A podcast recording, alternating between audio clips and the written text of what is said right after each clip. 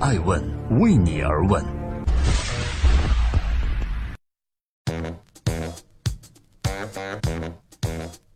Hello，大家好，欢迎聆听《守候爱问每日人物》，每天八卦风口浪尖的商业人物，我是爱成，讲述创新和创富。今天爱问每日人物之宁泽涛。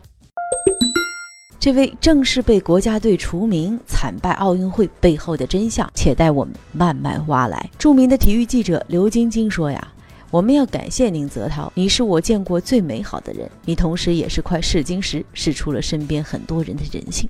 而宁泽涛对于自己被国家名所谓的除名，回应说：“每个人都有选择自己人生的权利。为了迎接新的开始，我选择心向阳光，拥抱更好的明天。”昨天，一封名为《关于宁泽涛返回海军队训练的函》在网上曝光出来。这份函称，著名的游泳运动员已经被调整出国家队。函中列举出了宁泽涛违反队规的三项行为，分别为：一、未经批准私自代言广告；二、不服国家队竞赛安排；三、拒绝参加接力项目资格赛。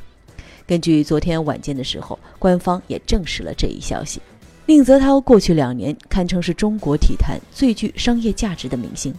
然而就在人们期待他能在2016年里约奥运会再次取得辉煌战绩时，他却成为整个中国代表团中赛前观众期待与赛后成绩落差最大的人之一。那么，在宁泽涛的一系列事件中，惨败奥运会背后的真相到底是什么呢？正在播出《爱问每日人物》，记录时代人物，讲述创新和创富。惨败奥运会，宁泽涛原因何在？早在奥运会比赛之前，宁泽涛就因为代言广告的问题与国家游泳队发生了矛盾。在央视去年播出的一部纪录片《转折点》中，详细介绍了宁泽涛备战里约奥运会出现的一系列问题，导致他在如此重大的赛场上没有取得好成绩。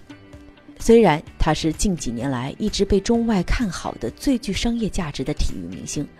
原因之一是源于他在一个长期被欧美选手垄断的项目中取得了突破性成绩。如果我们回想刘翔、姚明、李娜这三位公认的中国体坛超级巨星，且都具备这一要素。然而，近一年中，宁泽涛与中国国家游泳中心矛盾日益公开化。这位明星运动员赛场外的消息似乎远远多于赛场内的新闻。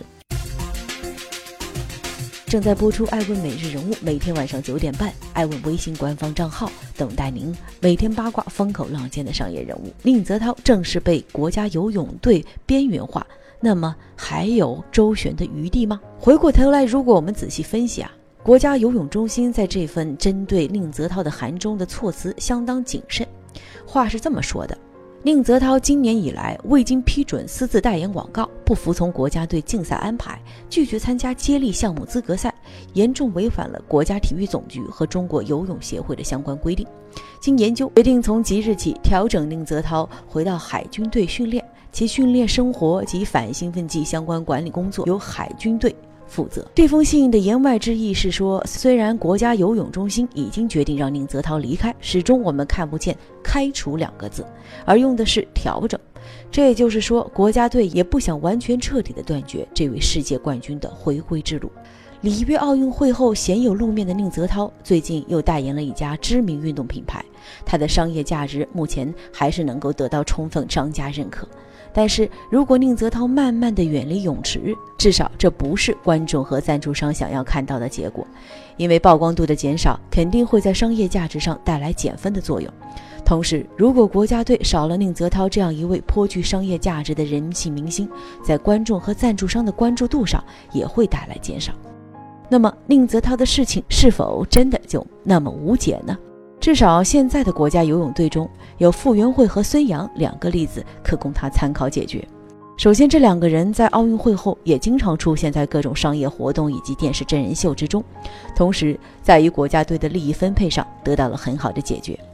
也就是说，在市场经济不断发展的今天，宁泽涛要追求自己的商业价值，而国家游泳队作为运动员的培养单位也想得到自己的利益，这都无可厚非，而且理所应当。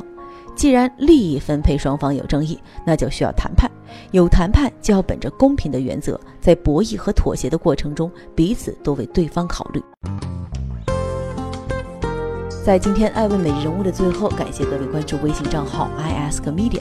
有人会说，宁泽涛可以往娱乐圈发展呀。但是小宁曾经说过，虽然说文体不分家，但是我是不会进入娱乐圈的，因为这是我家人的底线，也是我的底线。网球运动员李娜也曾经不愿被束缚，但是她所从事的网球职业化程度非常高，可以实现自己养活自己。同时，当时的网球运动管理中心也选择了与国际接轨，支持运动员自己去单飞。但是游泳是一个职业化程度没有那么高的项目，游泳池可以说是宁泽涛一切商业价值的基础，因此艾文判断他单飞的可能性极小。我是爱成爱问的创始人，爱问为你而问，让内容有态度，让数据有伦理，让技术有温度。爱问是我们看商业世界最真实的眼睛，记录时代人物，传播创新精神，探索创富法则。